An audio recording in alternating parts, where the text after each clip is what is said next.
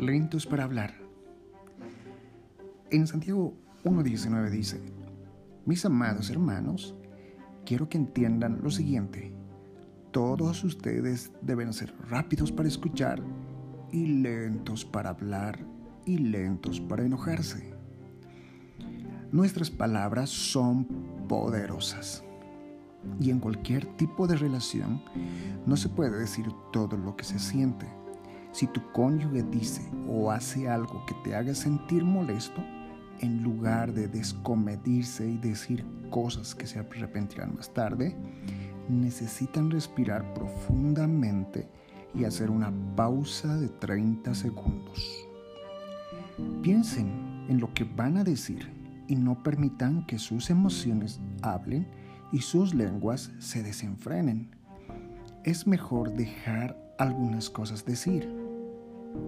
No tienen que ganar todos los argumentos ni comentar sobre cada situación, ni atacarse el uno al otro.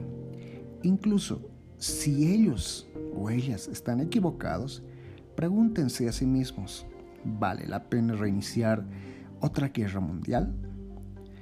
Probablemente hayan oído decir que la razón por la que tenemos dos oídos y una boca es porque se supone que debemos escuchar el doble de lo que hablamos.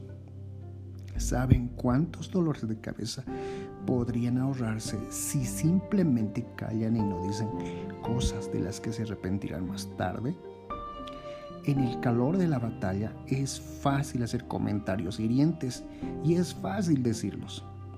Pero años después aún puede sentirse el dolor. Podemos y debemos disculparnos, pero eso no hace que el dolor desaparezca. Es mucho mejor ser lentos para hablar y pensar sobre lo que vamos a decir y nunca dañar una relación de pareja. No permitan que las emociones hablen.